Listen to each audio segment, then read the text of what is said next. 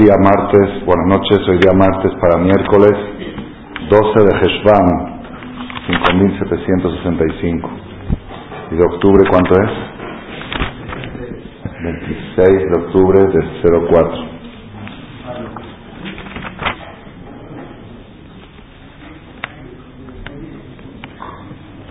Me pidieron que pidamos que de más por Erlinda Batera y Salomón Betade. Estos CDs que se están repartiendo a la salida son donados por alguien para su salud, de más. También los pasteles de la ciudad lo mandó una señora para su de más, se va a operar el jueves. Adel Batrajel.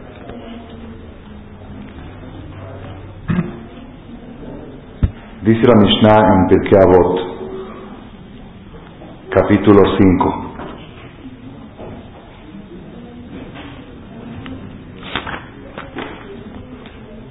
Dice así, Asara Dorot, diez generaciones, Me Adam ad Noach, desde Adam Arishon hasta Noach, pasaron diez generaciones. Las generaciones no necesariamente se manejan según años, pueden ser cada generación de 80 años, de 100. Generaciones que de padre hijo, padre, hijo, nieto, son 10 generaciones, hubo desde Adán. Es decir, Noah, Noah era nieto de Adán Arishon después de 10 generaciones. Hijo del hijo del hijo del hijo, 10 generaciones.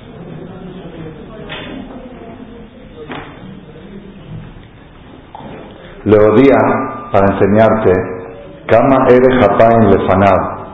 Qué tan tolerante Dios es. Shekola Dorot Baim. Todas las generaciones previas a Noah eran idólatras, como cuenta la Torah en Bereshit, en Génesis.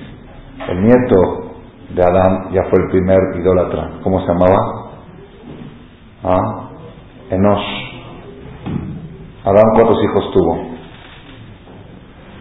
registrados tres, hubo más, pero la Torah dice Banim pero los que tuvo están con nombre es Cain, Abel y Shet. Cain mató a Abel, Cain fue sentenciado a la pena de muerte después de siete generaciones, no quedó nada de la descendencia de Cain. Y el tercer hijo fue Shet, que de ahí viene toda la humanidad. Perdón, eh, no, sí, Shet, sí, ¿no? Ah, sí. Shet tuvo un hijo que se llamaba Enosh. Y dice la Torah, Az Hashem. Desde los tiempos de Enosh, que era el hijo de Shet, el nieto de Adán, ya empezó la humanidad a poner el nombre de Dios sobre objetos. Antes todos sabían que Dios no tiene imagen, no tiene figura. Desde los tiempos de Enosh ya la gente empezó a decir que el sol, que la luna, luego hacían un dibujo de forma de sol, luego que este muñeco, que este signo zodiacal, ya empezaron con la idolatría. Diez generaciones hubo desde Noah, desde Adán hasta Noah, para enseñarte que tanta tolerancia tiene Boreolam, que aguantó al mundo diez generaciones, un mundo rebelde, un mundo hereje, un mundo idólatra, tuvo paciencia hasta que nació Noah. Y Noah fue el que salvó al mundo. Sigue diciendo la Mishnah, Azará Dorot Noah de Abraham. Desde Noah y hasta Abraham vino hubo otras diez generaciones. Quise que Abraham era el nieto número 20 de Adán Arishon. Hubo diez generaciones de Adán hasta Abraham, hasta Abraham, hasta Noah, y de Noah hasta Abraham hubo otras diez generaciones. Igualmente dice, para enseñarte qué tanta paciencia tiene Akadosh Barujú, Shekola Dorot, que todas las generaciones desde Noah, después del diluvio, vino la torre de Babel, seguían rebelándose contra Dios. La torre de Babel era un proyecto, es, ridículo, absurdo, pero así está escrito en la Torah. La torre de Babel era un proyecto de armar una guerra contra Dios. ¿Así? construir una torre para disparar contra Dios, muy alta. Ese era el proyecto. Hasta que Dios dijo, bueno, ustedes sigan construyendo. Seguían construyendo, llegaron a una altura muy alta, no me acuerdo, leí en un libro hasta qué altura llegó la Torre Babel, mucho más alta que las Torres Gemelas, mucho más. Creo que ahí dice que para subir ahí se necesitaban, no sé, seis meses para llegar a la cima de esa torre. ¿Y cómo hacían para construir? Había albañiles parados en cada piso y se iban pasando los tabiques, porque no podían subir, imagínate, seis meses cada tabique. Entonces pasaban uno, le pasaba al otro, y así iban llegando los tabiques. ¿Y qué hizo Dios para defenderse, Jadito, pobrecito? Porque le estaban programando una guerra. ¿Ah? Pues muy sencillo. ¿Ah? ¿Qué hizo? ¿Disparó contra ellos? ¿Les hizo guerra? ¿Les mandó diluvio? ¿Les mandó qué hizo? ¿Ah? ¿Sí? Nada más dijo, ¿sabes qué? Hasta ahora todos hablaban un solo idioma, hablaban hebreo, era el lenguaje sagrado, el lenguaje de la creación. A partir de ahora decía, pasan un tabique le pasaba cemento. Se lo tiraba encima y lo mataba. Así era, se peleaban entre ellos porque le pedían una cosa y le pasaban otra. Ya no entendía uno a lo que le pedía el otro. Y de esa manera se canceló el proyecto. Y de ahí se dividieron las 70 naciones que tenemos hoy en día. Diez generaciones hubo desde Noah hasta Abraham vino. Y las diez generaciones se rebelaron contra Dios. Querían hacerle guerra a Dios. Y Hashem tuvo paciencia. Hasta el año 2000, un poquito antes, que nació Abraham Avinu. Mil años tuvo paciencia hasta Noah y mil años desde Noah y hasta Abraham. Para enseñarte, está interesante esto, así se pirqueaba. ¿Por qué, ¿Por qué la Torah, por qué resalta la Mishnah este concepto? hubo mil años de Adán hasta Noah y mil años de Noah hasta Abraham, para enseñarte cómo Dios es aguantador. ¿Y eso de qué me sirve? ¿De qué me sirve saber que Dios es tolerante? ¿Ah? Nosotros tenemos una mitzvah en la Torah, mitzvah, que dice, Uldovkabo, debes de emular la conducta de Hashem, debes de copiar, Debes de tratar de ser igual que Él. Maurahum, así como Él es piadoso, tú sé piadoso. Así como Él es misericordioso también. Y así como Él perdona y así como Él aguanta, tú también aguantas. Pues ¿hasta cuándo voy a aguantar? Pues fíjate cuánto aguantó Dios. Mil años. Hasta que dijo, hasta que llegue un, un Noah. Y luego aguantó hasta que llegue un Abraham Avino. En la de esta semana, la próxima que viene, se lee, es una historia muy famosa, donde se cuenta una de las virtudes más importantes de Abraham Avino, que era que, que recibía huéspedes. Abraham Avino puso su casa, o mejor dicho, una tienda de campaña, pero ahí vivía en una carpa. ¿Dónde puso su casa Abraham Avino? ¿Dónde? ¿Quién sabe dónde? En la central de autobús. Así trae la Gemara de Parashat Berahim. Hoy no había autobús, había carretas. Donde llegaban todas las carretas de todas partes y la gente llegaba y la gente cuando llega el viaje llega muy sedienta, muy hambrienta. Ahí puso la casa, de modo que va a poner en bosque, entre cada ¿quién llega hasta vos? No llega nadie.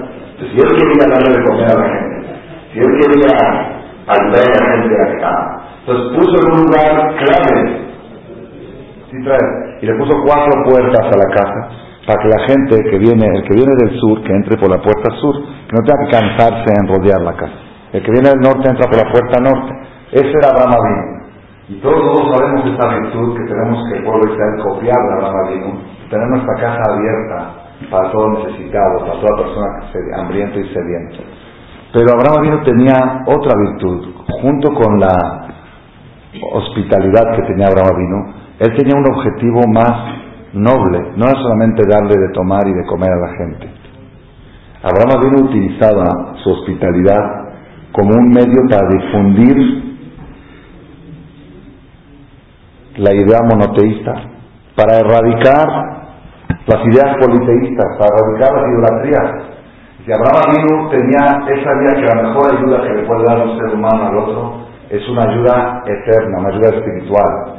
Entonces Abraham no era hospitalario materialmente, daba de comer y de beber, pero cuando llegaba una persona con él, le decía, muchas gracias Abraham por darme este refresco. ¿Qué le contestaba Abraham? A mí no me agradezcas. El refresco no es mío. El refresco es de Hashem. ¿Cuál Hashem? El que está en el cielo, el que hizo todo. ¿Cuál hizo todo? Si a mí me dijeron que ese muñeco hizo todo. No, eso es falso. Y aprovechaban para dar una conferencia. Cada huésped recibió una conferencia de Abraham. Y de esa manera, la gente no salía de casa de Abraham hasta que juraba no adorar ídolos. Y de esa manera se iban haciendo miles y miles y miles de adeptos a la idea monoteísta, la idea revolucionaria de este hombre. ¿Por qué se llamó Abraham el hebreo? Ibrí. Hebreo, hebreo en hebreo quiere decir Eber, del otro lado. Todo el mundo estaba de un lado y él estaba del otro. Ese es un verdadero líder. Él no le molestaba que dice la gente. No le afectaba. Todos decían que estaba loco. Y decía, todos ustedes están locos. Yo soy el único cuerpo.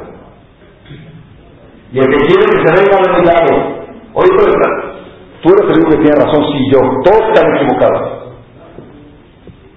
Como dijo una vez el Rab Steipeler. Le vinieron a decir de que una persona que estaba enfermo tenía cierta enfermedad y los doctores decían que tienen que operar. Y el jajam dijo no, que no se opere. Vinieron otra vez, oye, pero el doctor dice que se tiene que operar. Yo opino que no se debe de operar. Así tenía, a veces tenía esa inspiración, un poco de conocimiento. Entonces, un día este mismo paciente estaba preocupado porque ya muchos doctores dijeron que se tiene que operar. Entonces fueron con, fue con un jajam y dijo, ¿puede usted convencer al, al al cyber que diga, explíquele que la mayoría de los doctores dicen que se tengo que operar? Entonces fue ese jajam con el sniper y le dice Raúl Kanievski, le dice, Rab, estuvo aquí una persona con usted y le dijo que el doctor lo quiere operar y usted dijo no se opere, pero quiero que usted sepa que son muchos doctores que así opinan y así dicen todos los libros de medicina y en un libro y en otro libro que en estos casos hay que operar. ¿Qué le contestó el Staples?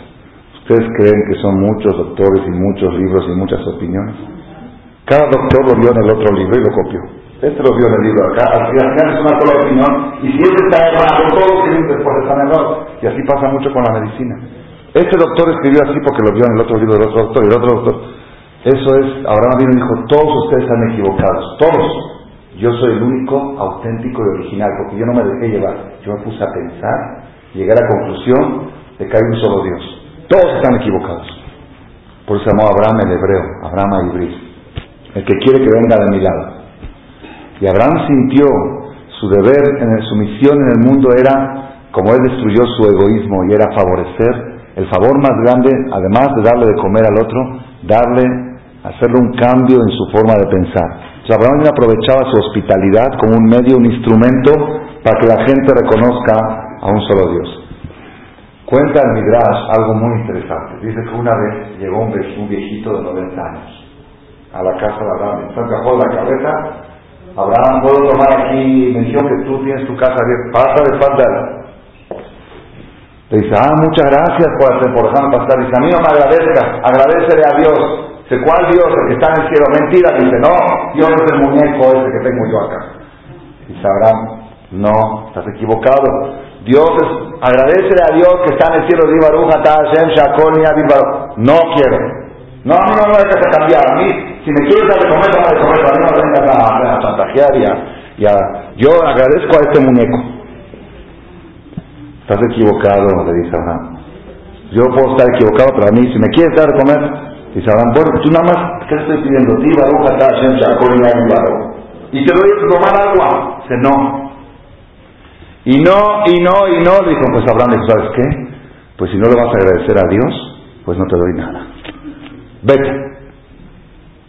Quiso presionarlo al viejo, a ver si, a ver si con la sed. Pues el viejo terco parecía judío se fue. Sin tomar, se fue con sed, sin beber nada.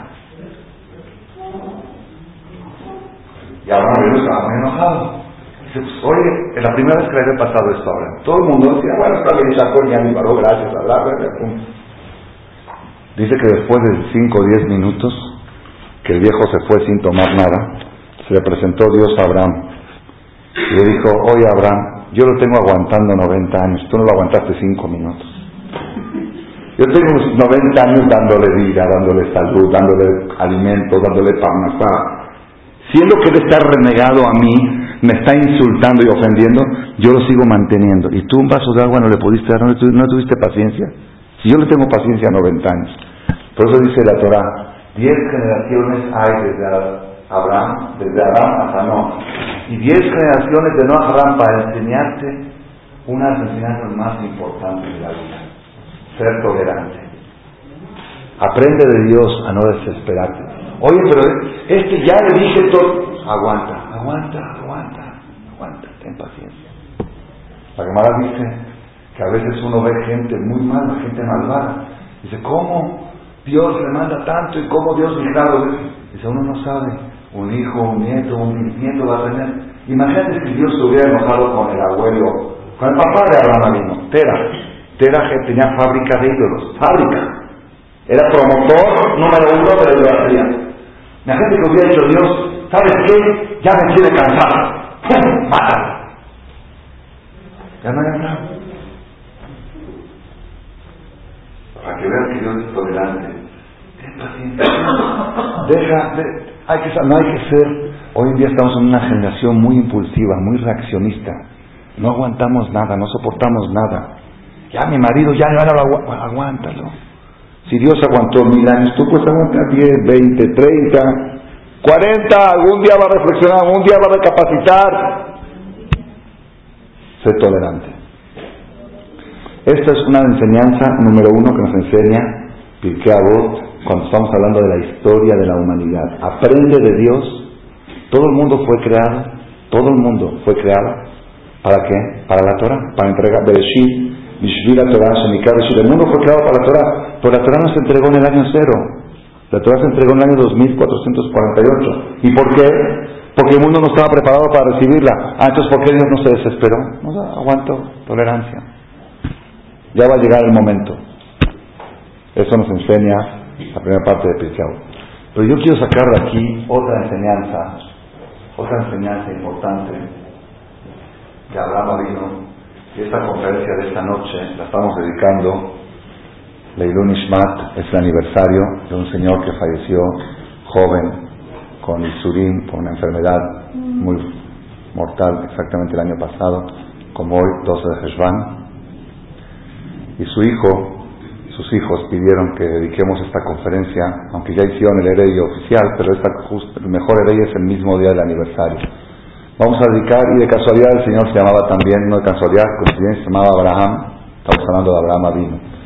Una de las enseñanzas que quise yo tomar de esta, de esta parte que estamos hablando ahora, de la historia, de Adán hasta Noah y de Noah hasta Abraham.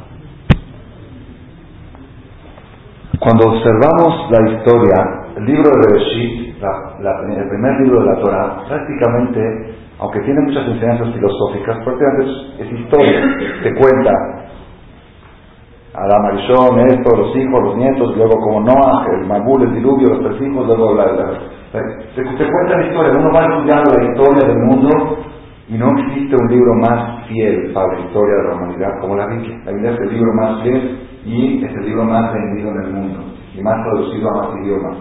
Es la única historia fiel. ¿Qué pasó? Porque estos científicos que dicen el mundo tiene 3 mil millones de años. ¿Ok? Yo les quiero preguntar a ellos. ¿Ok? Eh, cuéntame algo de hace 2.999 millones de años. Cuéntame algo que pasó. Pues no sé. Yo sé que carbono 14 me dice que 3.000... Bueno, pues dime algo que no les interesa saber. No saben nada. Nosotros tenemos historia precisa del año cero hasta el año 5.765. Todo registrado y documentado con lujos de detalles. Una vez llegó un tipo ahí a, a, las, este, a las grutas, son las grutas, ¿no? Las, ¿ah? Y ahí, este, yo una vez estuve ahí hace muchos años cuando era soltero, fui con mi papá ahí en Jerusalén, cerca de Jerusalén, en Bechemes, y la tipa, la guía turística, le dice, le dice a, ¿cómo se llama? Nos dice al grupo, dice, bueno, aquí las gotas van cayendo, se filtran de la montaña, y segundo, todos los que ustedes ven, estos muñecos que se van formando, saben que son, han estado todo esto se calcula que esto que tiene 200 millones de años y aquello tiene 300 y acá tiene 400. Entonces yo, primera vez en mi vida que escuché esas cifras, yo estaba acostumbrado a decir para los 500 años de tal. Entonces le pregunté a la guía turística, una paisana, Sidonia, le dije, perdón, ¿esos 200 millones de años antes de la creación o después de la creación? Dice, pues yo creo que antes. Hace o desde, hay años, hace años desde, antes de creación o después de creación. Yo creo que antes. Pero antes no había nada como antes de la creación. Se mareó, se confundió. Entonces me contaron que un tipo llegó una vez ahí también a las grutas y estaba cerrado y le preguntó al, al, este, al encargado, al policía que estaba ahí parado en la puerta, dijo, no se puede pasar, dice, no, está cerrado. Dice, ¿cuánto, ¿cuánto tiempo tiene esto? Dice, estas grutas tienen 300 millones de años y 15 días. Con tanta precisión, sí, sí, porque hace 15 días vino un grupo y la, y la guía dijo que tenía 300 millones, hoy le pasaron 15 días. Es bluff. Ellos mismos, pues, ponle un cero más, di unos milloncitos más, no cuesta nada. Nosotros, el libro de Bereshit nos enseña la historia precisa desde Adán hasta hoy.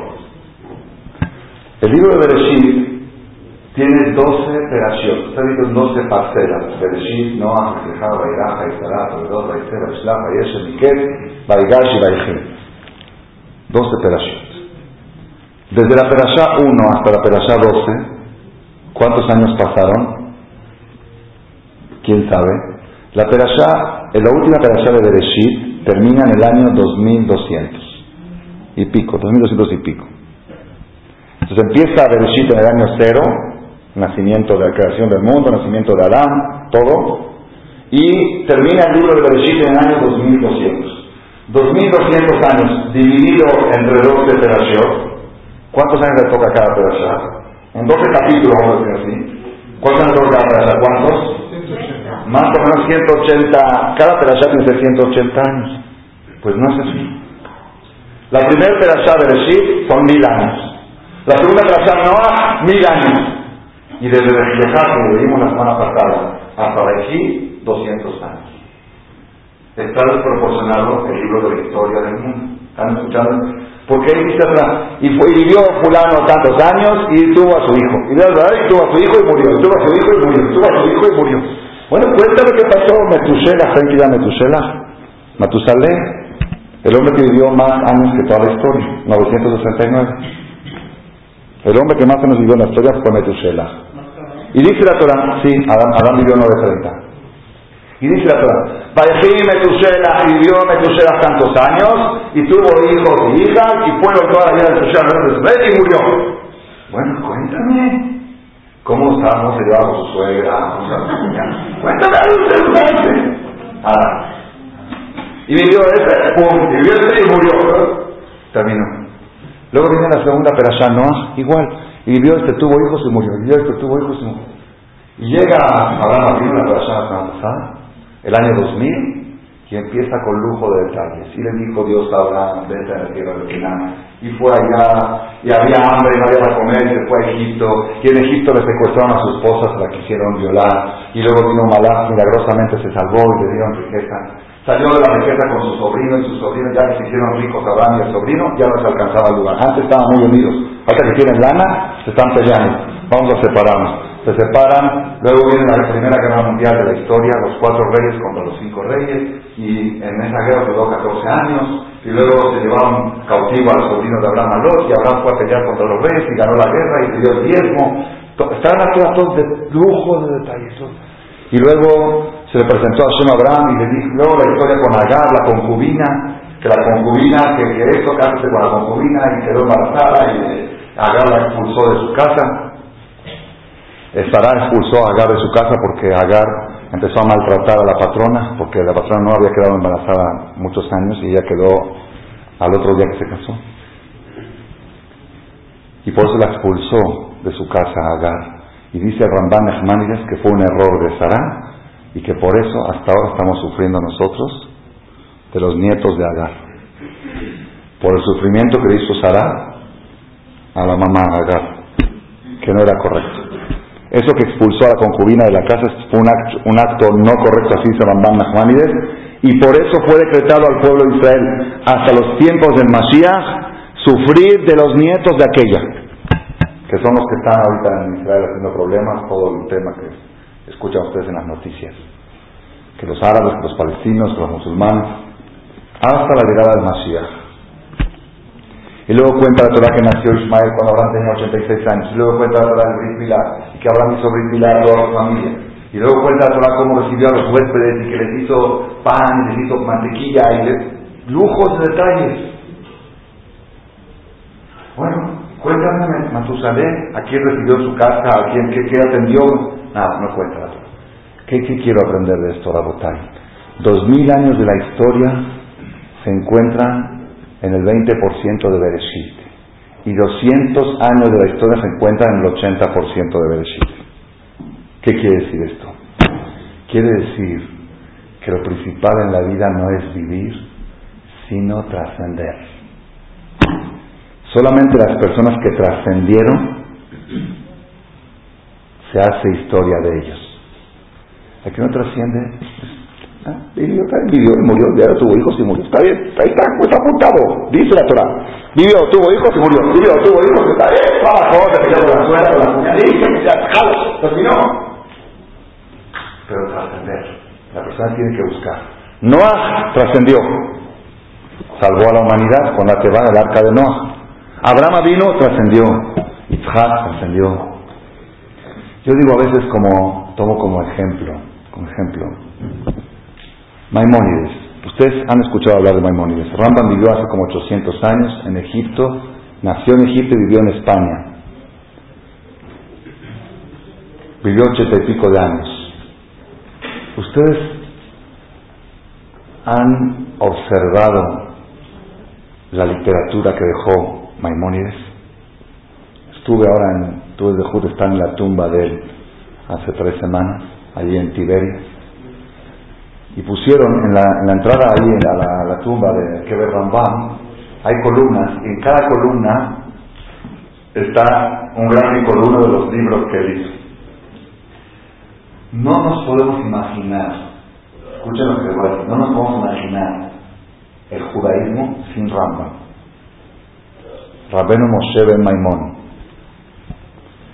Los historiadores dicen, mi Moshe ad Moshe lo cam que Moshe, así está arriba de su tumba. Mi Moshe ad Moshe, desde Moshe Rabenu hasta Moshe de Maimón, no hubo uno igual que Moshe. Desde Moshe hasta Moshe, ah, Moshe. Desde Moshe hasta Moshe, no hubo uno como Moshe.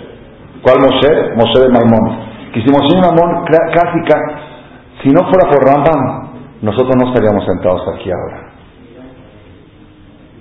El Rambam fue el que recopiló de todo el Talmud cómo debe ser una sinagoga, cómo debe ser un Ejal, cómo debe ser un Sefer cómo es la Teba, cómo se sientan mujeres de un lado y hombres de otro. Es decir, el, 99 por la inspiración de su Haruch Bet Yosef, Yosef Caro, que estuvo hace 500 años y escribió el Shuharuch Código de Leyes, sacó todo de Rambam. Si no, no nos podemos imaginar la guía de los perplejos, qué libros nos la filosofía judía, la forma de ser, la forma de actuar, la forma de levantarse en la mañana, la forma de dormir, todo, el 90% viene de Rama. Imagínense ustedes si el Rambam, en vez de dedicarse a escribir libros y a estudiar Torah, se hubiera dedicado a fabricar camisas o a importar tela. Hubiera sido un comerciante muy exitoso, muy. Rambam era archimillonario, era el mejor comerciante de toda Europa y Asia, y todo, todo el mejor importador y exportador. A la jefa. ¿A alguien le serviría de algo hoy? Oye, te voy a contar, es más, si alguien viene a contar una historia, te voy a decir, hace 300 años había un comerciante que... Un comerciante era de ¿Dónde quedó su lana quieta? Eso quiere decir trascender. La persona a veces, el problema nuestro, ¿saben cuál es? Que tenemos una perspectiva de vida muy limitada, muy reducida. Nosotros vemos nada más estos 70, 80, 90, 120 años. En el mejor de los casos, Vemos 50 años atrás y 50 años adelante, en el mejor de los casos. Y luego, ya, ya, ¿hoy qué? Yo me puse a pensar este Shabbat, que es un Shabbat, fue para mí un Shabbat importante, un Shabbat previo a mi cumpleaños, como le dije la semana pasada, que fue hoy cumpleaños, ayer en la noche. Entonces yo, la última semana del año, si para mí es como Rosana, como que hoy fue Rosana para mí, empieza un año nuevo, y estudié que sí empieza un ciclo nuevo de, superación y todo. Estuve pensando, reflexionando en mi vida, en mi pasado. Cuando yo digo el Eloqueno, Eloquea, Boteno, Dios mío y Dios de nuestros padres. Eloquea Abraham, Eloquea Isaac, Eloquea. Cuando digo de nuestros padres, yo pienso en mi papá, que vivió a 120 años, que él también dice Dios de nuestros padres. Mi abuelo, que ya falleció, mi abuelo Saúl, mi bisabuelo Rafael, que no lo conocí, el papá de mi bisabuelo Rafael, menos lo conocí, el abuelo de mi bisabuelo Rafael, y así, uno, otro, otro hasta llegar a lo que Abraham, lo que Isaac, lo que Jacob. Eso quiere decir lo que hago tengo.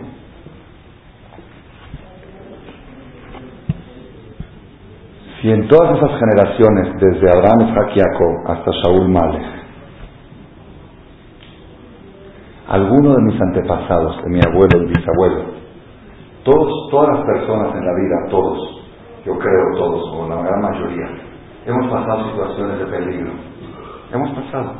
Situaciones que se siente que estaba en peligro y se salvó de milagro. O se estaba por caer el avión y no se cayó, o me estaba por ahogar en el mar y no me ahogué. O, cada uno tiene historias. Cada persona, yo una vez cuando era soltero en la Yeshiva, en las vacaciones, fuimos Jajam Tawil, que éramos también solteros, y un grupo de amigos de la Yeshiva, nos fuimos a Tiberias, rentamos una casa ahí, y rentamos un coche, y nos tocaba manejar un poco a cada quien. La verdad, yo no sabía, yo sabía manejar, tenía licencia, en Argentina es difícil, acá licencia con examen y todo, pero no tenía experiencia. Entonces, en una subida de Tiberias para, íbamos para Mirón, para Tzfat, en una subida, estaba manejando yo, y quise rebasar a un camión, en una subida ¿Se permite? ¿No?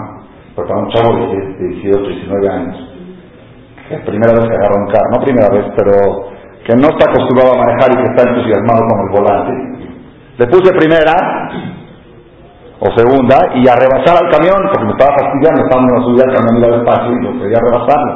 Era de dos carriles en la carretera, uno de ida y uno de regreso. Y cuando estoy en la mitad del camión, viene un taxi a 140 por hora del frente. Pashut era para que nos hagamos jurentes y todos. Así era. Vamos que el taxista, con mucha inteligencia, se fue a la banqueta. Se desvió.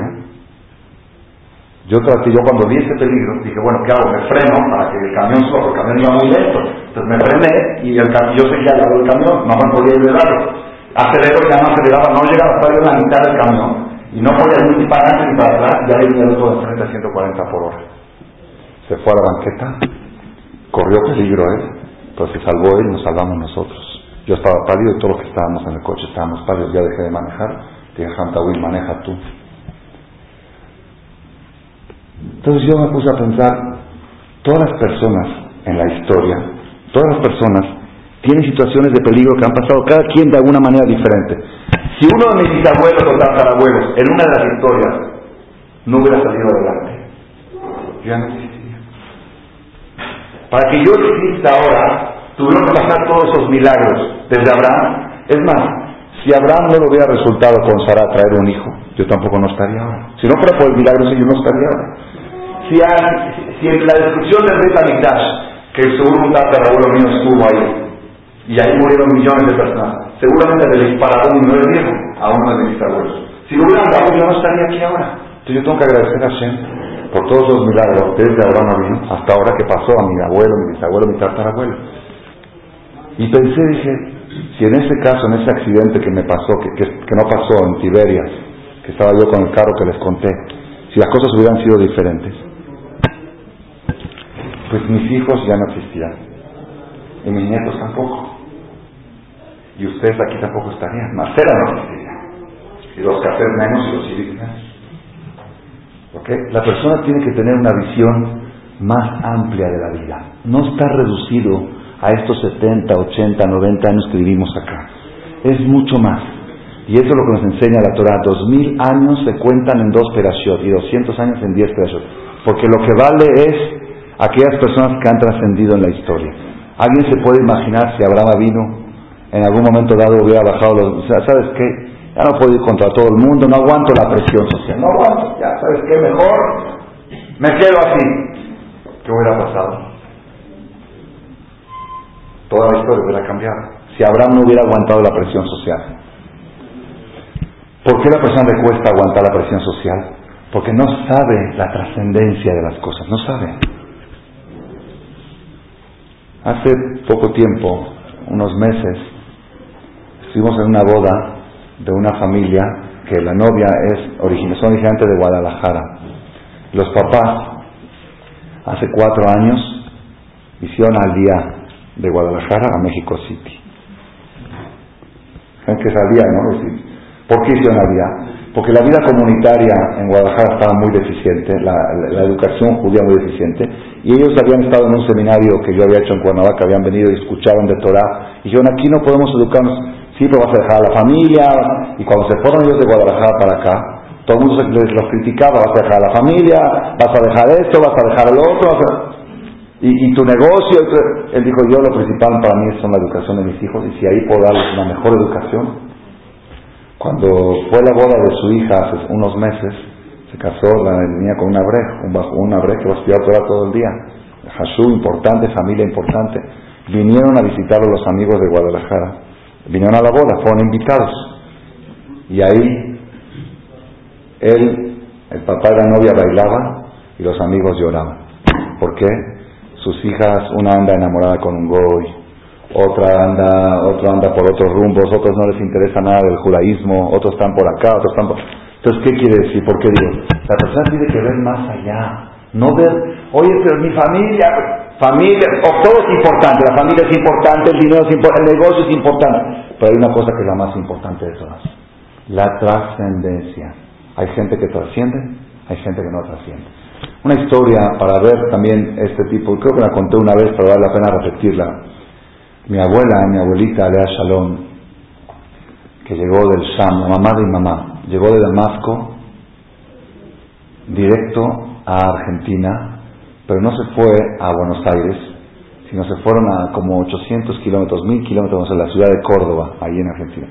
Ahí estaba muy lejos del judaísmo. El judaísmo que había en esa época, hasta los 80 años, algo así, era, estaba concentrado en Buenos Aires, en, en la capital federal. Pero ahí estaban unos hermanos de mi abuela y unos familiares que vivían allá y ellos dijeron, vente acá, acá estamos nosotros. Entonces fueron a vivir allá a Córdoba. Mi abuelita enviudó cuando mi mamá tenía seis meses. Enviudó con siete huérfanos. Falleció mi abuelo de tuberculosis. Pensaban que mi mamá estaba contaminada porque fue durante el embarazo, tenía la enfermedad y cuando nació mi mamá no la querían aceptar porque era contagiosa, al final vieron que no tenía nada. Y quedó mi abuela viuda, la hija mayor tenía 14 años, le seguía otra hija de 13, otra hija de 12, un hijo de 10, y así iban los niños, y mi mamá, mamá de 6 meses. Entonces, los hermanos de mi abuela, ahí en la ciudad de Córdoba, le pusieron una tienda, como se acostumbraba ahí afuera de la casa, le montaron una tienda, como se acostumbran los pueblitos, una tienda de abarrotes, de refrescos, de Coca-Cola, de lo que se acostumbraba a vender, para que pueda tener con qué mantener a su familia. Y así mi abuela vendía sus cositas y vez más se mantenía la familia. Cuando crecieron un poquito más mis tías, las hermanas mayores de mi mamá, que tenían 16, 17, mi abuela escuchó rumores en la vecindad decían, así decían, Cristian para Raquel. Queda muy bien, mira, Cristian que hacen buena pareja, de vacilar de vecinos. Y Teresa, Esther, mi tía Esther, esa queda muy bien para Juan Pedro. ¿Ok? Así, a mi abuela dijo, a Buenos Aires, me voy a Buenos Aires. Y todos le decían, mi abuela se llamaba Miriam, le decían Mari, Mari, ¿cómo te vas a ir con siete niños y no tienes que darles de comer? Yo me voy a Buenos Aires.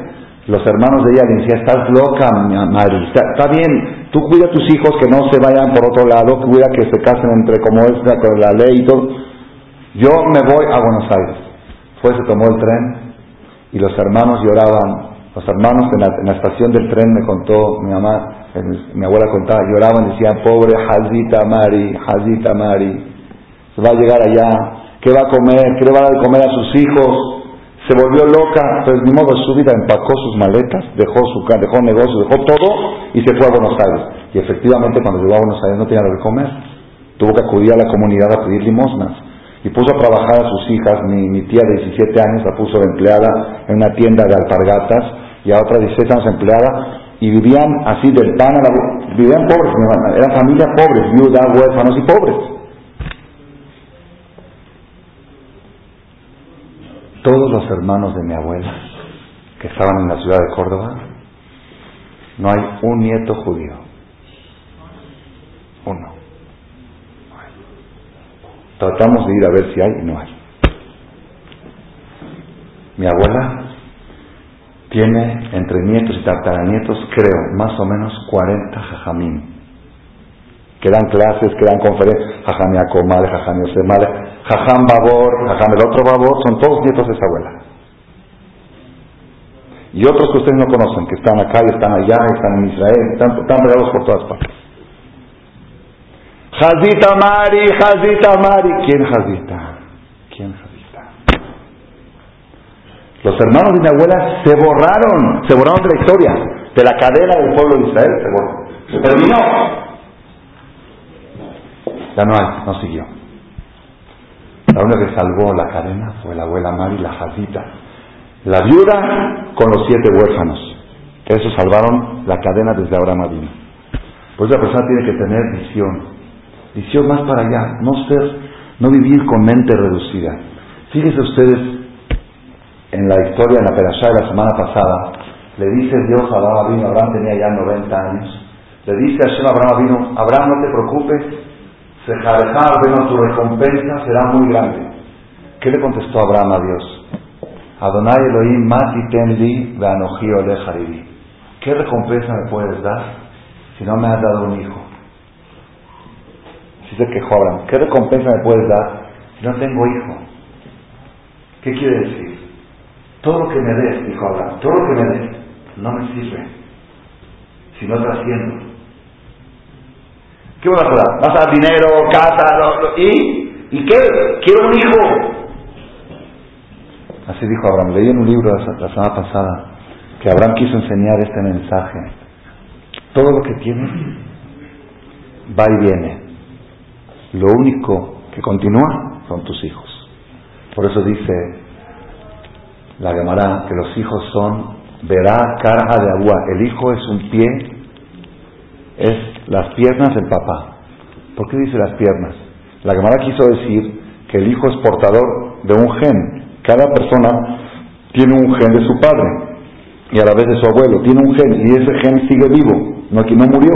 Como dice la Gemara, toda persona que dejó un hijo en el buen camino no murió porque sigue, sigue, aquí no murió. Murió parte, pero dejó algo vivo. ¿Por qué dice pierna? ¿Por qué no dice mano? ¿Por qué no dice corazón? ¿Por qué no dice riñón? ¿Por qué no dice oído de su padre, ojo de su ¿Por qué dice pierna de su padre? ¿Por qué? Explican los comentaristas. ¿Para qué sirve? ¿La persona puede vivir sin piernas o no puede vivir sin piernas? Sí puede vivir. Barmina. Entonces, ¿para qué sirven las piernas? Si uno puede vivir sin piernas, ¿para qué las quiere uno? Sin piernas uno puede vivir, pero no puede trasladarse, no puede avanzar. Está, está aquí con un solo lado. No puede ir más allá. Entonces, ¿cuál es la función de las piernas? Que la persona pueda dar un paso adelante. Dice, los hijos son las piernas de los padres. ¿Qué quiere decir? Cuando el papá muere, si dejó piernas, sigue avanzando, sigue caminando. Abraham vino, le dijo a Dios, le dijo a Boreolam,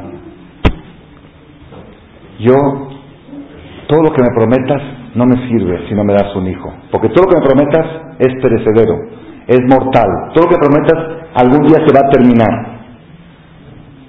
Ustedes saben, les voy a decir una, un, mensaje que es bueno escucharlo una vez, aquí hay gente de todas las edades, es bueno escucharlo para todas las edades y el que sienta que no lo puede aplicar, que se lo enseñe a sus hijos. ¿Qué es?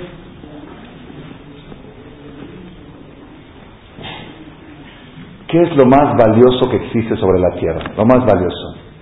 El tiempo. ¿Por qué? Hay un dicho que dice el tiempo vale oro. ¿Es verdad que el tiempo vale oro? Ah, mentira.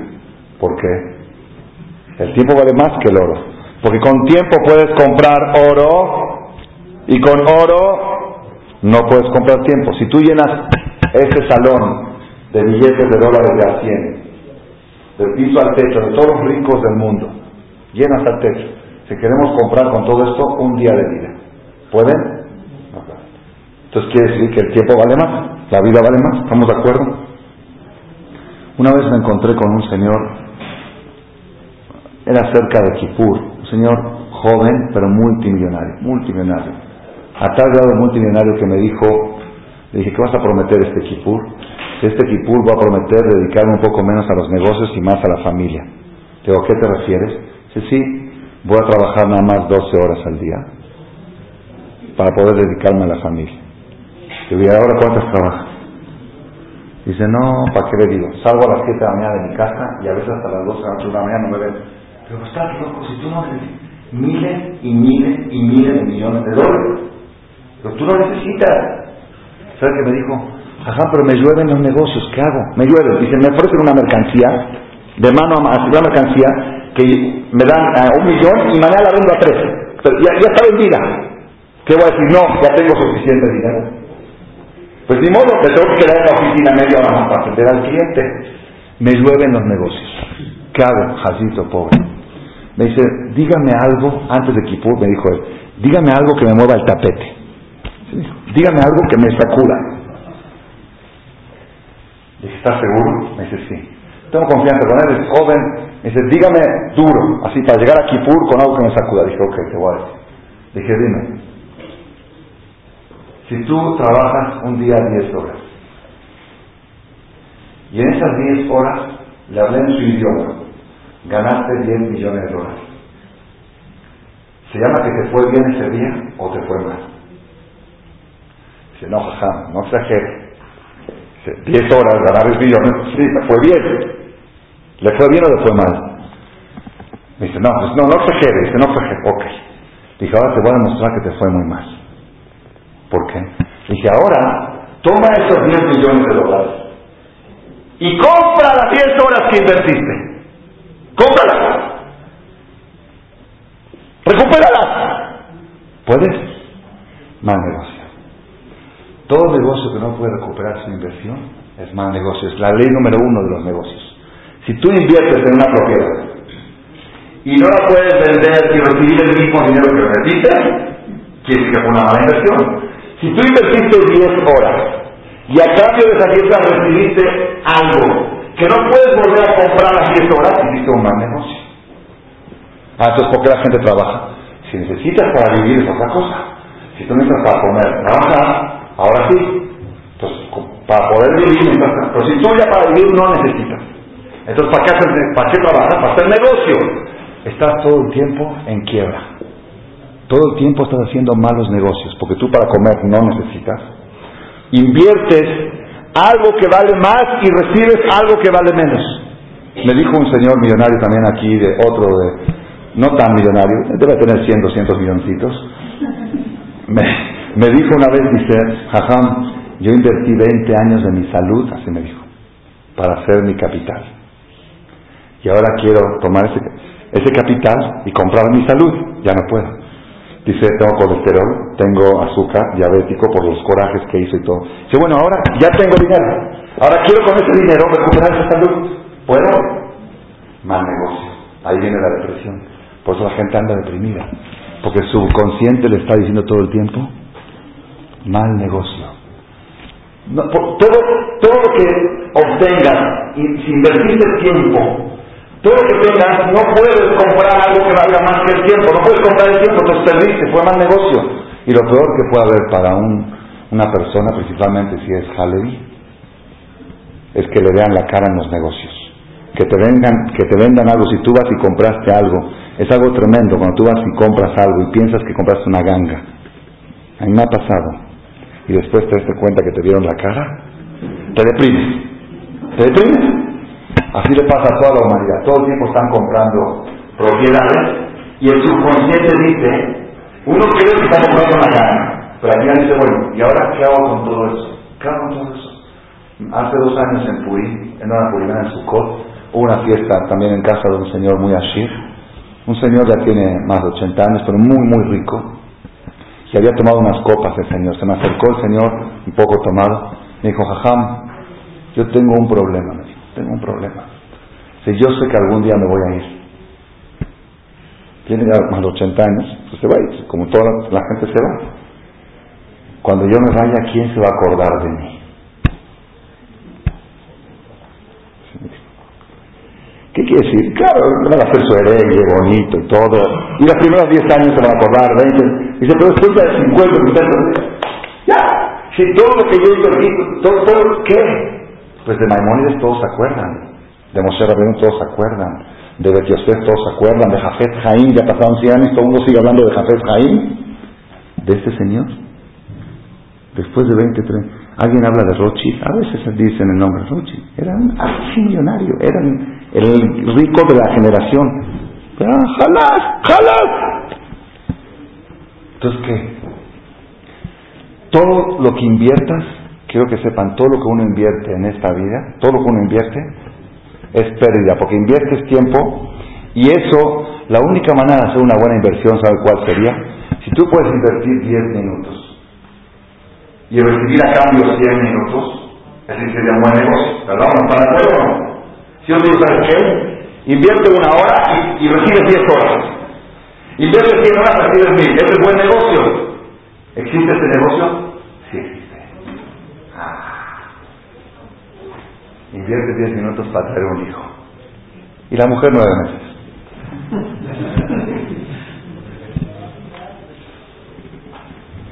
¿Cuánto recibes a cambio? Invirtió la mujer nueve meses, ¿cuánto recibió a cambio? ¿Cuánto? Nueve meses invirtió y recibió un bebé. ¿Cuántos, cuántos? Invirtió nueve meses y ¿cuántos meses recibió a cambio? ¿120 años? No.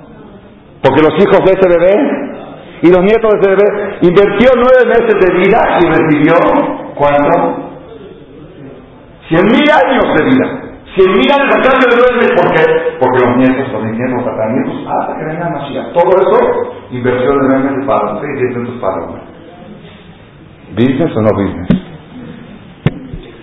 Es lo que le dijo Abraham mismo a Kadosh Baruj todo lo que tú me prometes, te lo cambio todo por un hijo.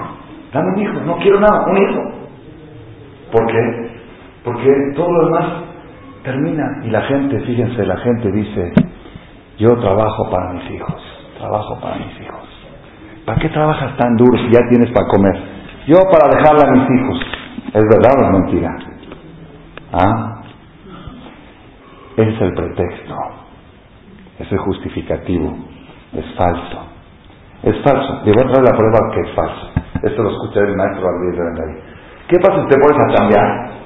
¿Vas a vender en contenedor o vas a... o un empleado, vamos a poner un empleado. Un empleado se pone a trabajar, dice el patrón, yo pagar 10 mil dólares mensuales, un buen sueldo, 100 mil pesos mensuales. Eres buen trabajador, buen vendedor, 100 mil pesos mensuales. ¿Está bien? ¿Cuánto necesitas para vivir? Pues yo necesito para vivir unos 20, 30, 40. Entonces, ¿para qué quiere 100 mil? Pues no, para mis hijos. Viene el patrón y dice, ok, vamos a un trato. Tú trabajas, yo te doy 40 a ti. Y 60 dentro de 40 años se lo doy a ti.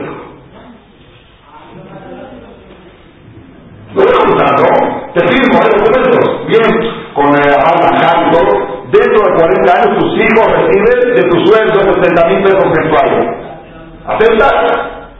¿Verdad que no? Así dijo mi maestro en David. Es falso. Es el pretexto para tus hijos.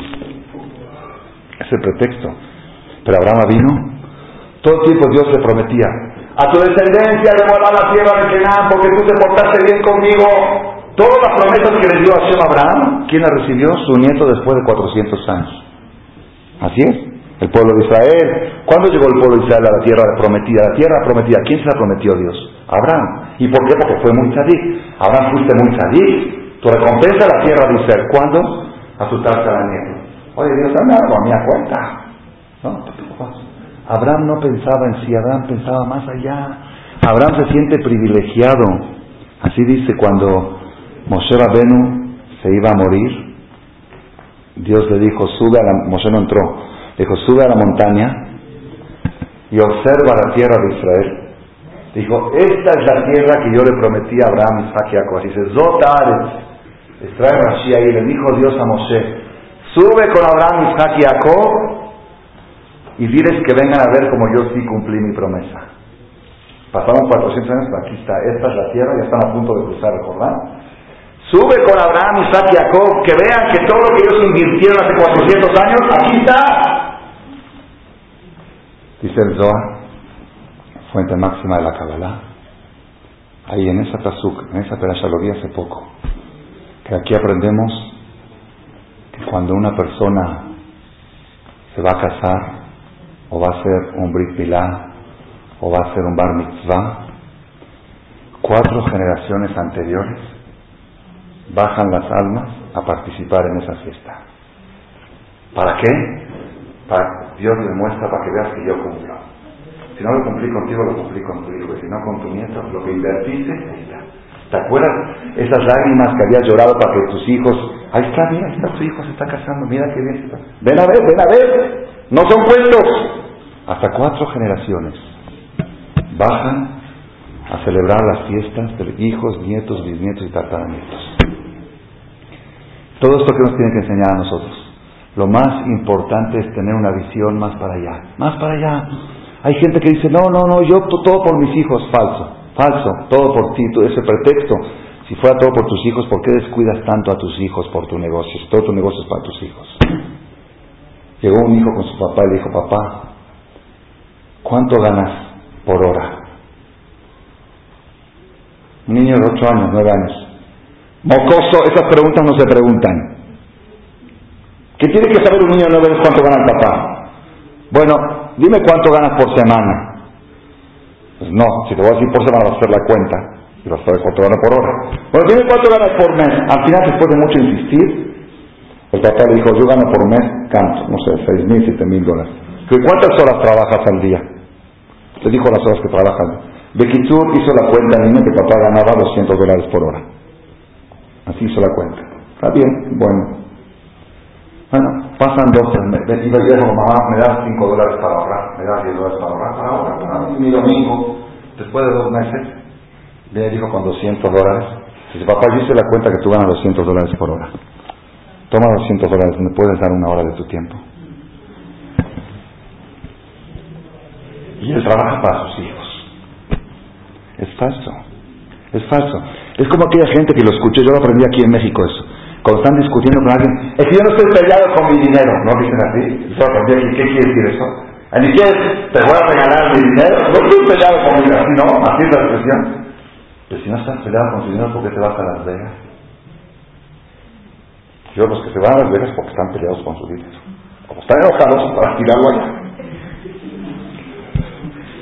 La persona se contradice. Dice, yo todo para mis hijos, y luego descuida a sus hijos y los abandona por su negocio.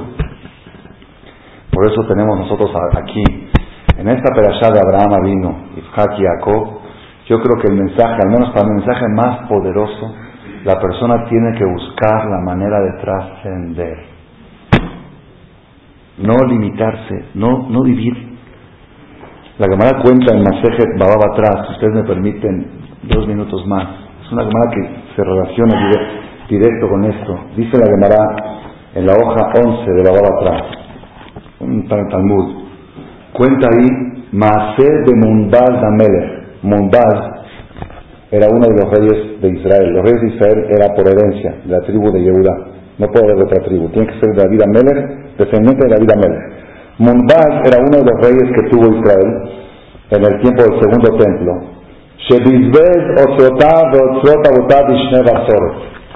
Había años de recesión económica en Jerusalén y este rey, cuando vio que había tanta pobreza, abrió los tesoros del reinado, dijo que vengan todos los pobres y que recojan oro y plata y que se mantengan.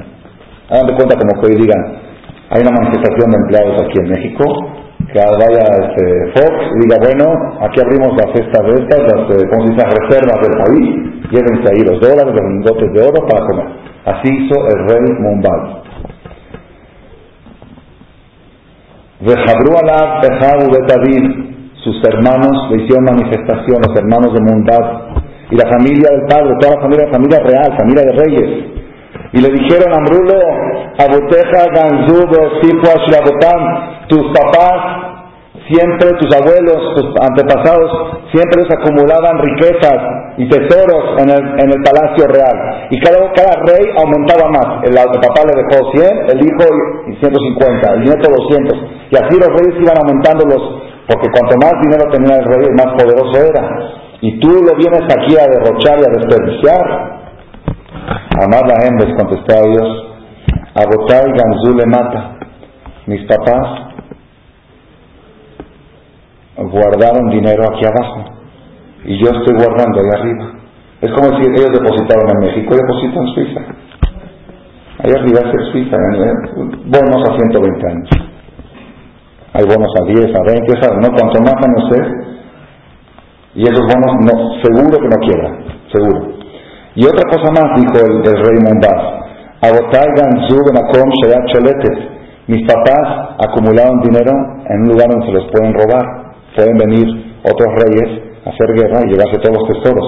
Y yo guardo en un lugar donde nadie lo puede robar. Se papás acumularon riquezas, mis antepasados riquezas que no dejan intereses. Y ahí están los lingotes de oro. Yo estoy depositando en un lugar donde da intereses. Agotai Ganzuru Mamón, mis papás guardaron bodegas de dinero, de plata y de oro. Yo estoy acumulando vidas, porque estoy salvando vidas del hambre. Agotai Ganzul Ajerim, mis antepasados acumularon para otros, yo estoy acumulando para mí mismo, estoy invirtiendo de arriba para mí mismo.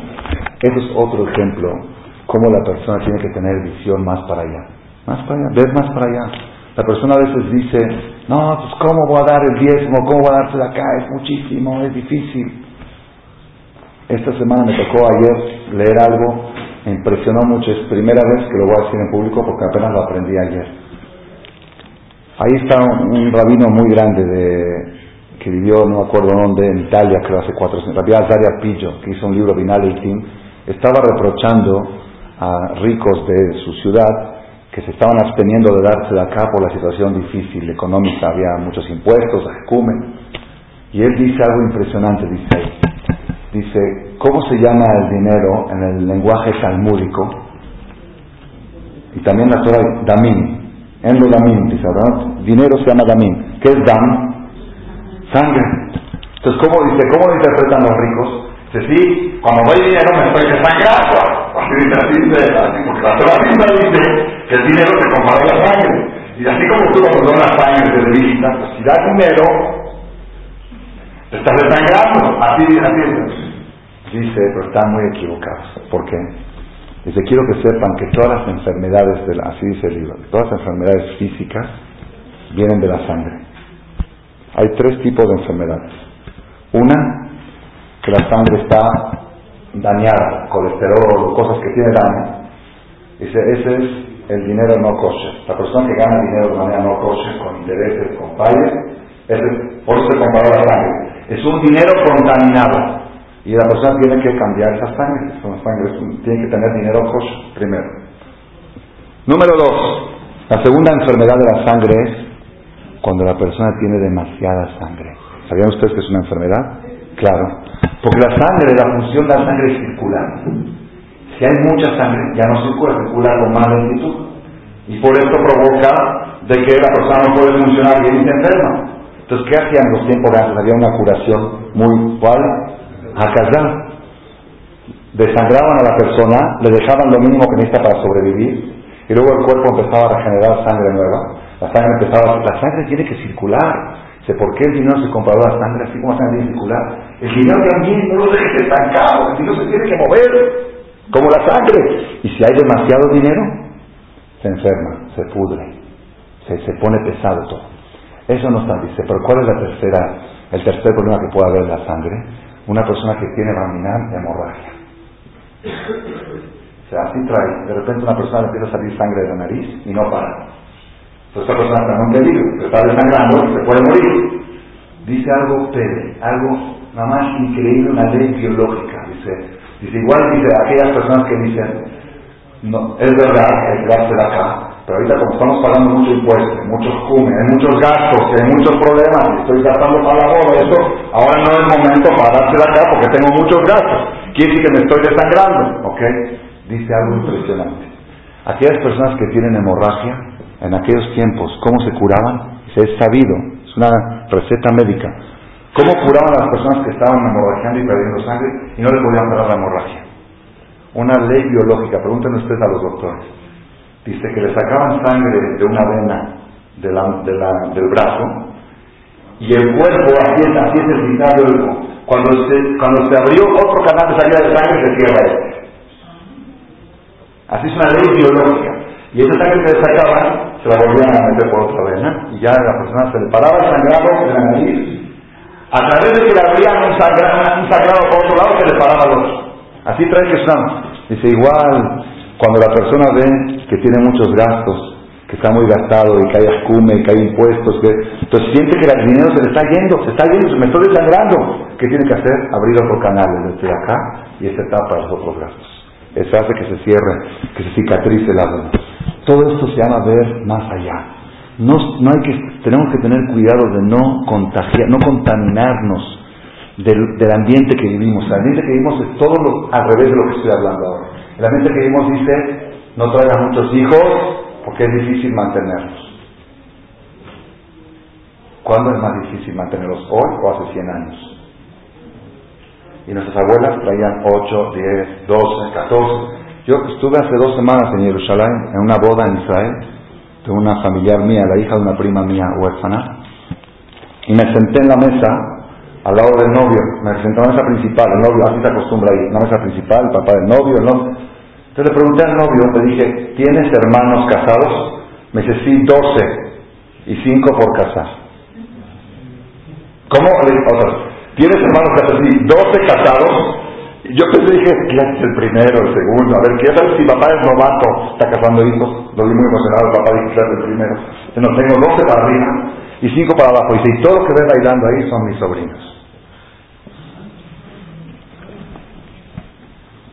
¿Y qué dice uno? Un jazito. ¿Jazito? Yo no vi nada de jazito. Yo lo vi muy feliz al papá y muy feliz a los primos y a los sobrinos. Y ah, usted seguro debe tener dinero de dólares en Suiza para mantenerlos, para casarlos. Un asalariado que vive con usted dos mil, diez mil shekels, dos mil dólares, mil dólares mensuales, tiene un sueldo ahí importante, ¿verdad? Y es todo. Felices. Tenemos que tener cuidado de no contaminarnos. No contaminar, ver como Abraham vino. Todo lo que inviertes en esta vida se va para abajo. Hay una sola cosa que trasciende. Un hijo más, y otro hijo más, y otro hijo más. Esta persona que falleció el año pasado, como esta fecha, falleció muy joven, muy joven. Pero yo puedo garantizar, si su alma está presente aquí en este momento, yo puedo garantizar que ese Señor va a trascender a través de sus hijos. Quizá su corta vida no le dio tiempo de trascender el mismo.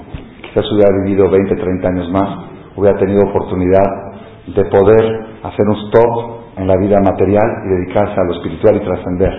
Pero sus hijos han tomado, a partir del fallecimiento del papá, nuevas decisiones, nuevos rumbos, nuevos horizontes de la vida. Ellos van a hacer que este papá trascienda. Ellos van a hacer que así como Abraham vino y trascendió, esa a trascender. Esos hijos que se están apegando cada vez más a la Torah, quiero felicitarlos por lo que han hecho este año y persuadirlos a que continúen con más fuerza. El primer año todavía es un poco año de Kadish, año de como que uno se siente forzado, obligado. Ahorita acabó el Kadish, ya no hay obligación. Ahora a trascender y hacer que trascienda el nombre de mi padre y de mis abuelos. De que sean estas palabras para elevar su alma, y ojalá que todos nosotros que Nibadel Jaim Tobin tengamos el de vivir muchos años y trascender por muchos cientos y miles de años hasta la llegada del Mashiach que no.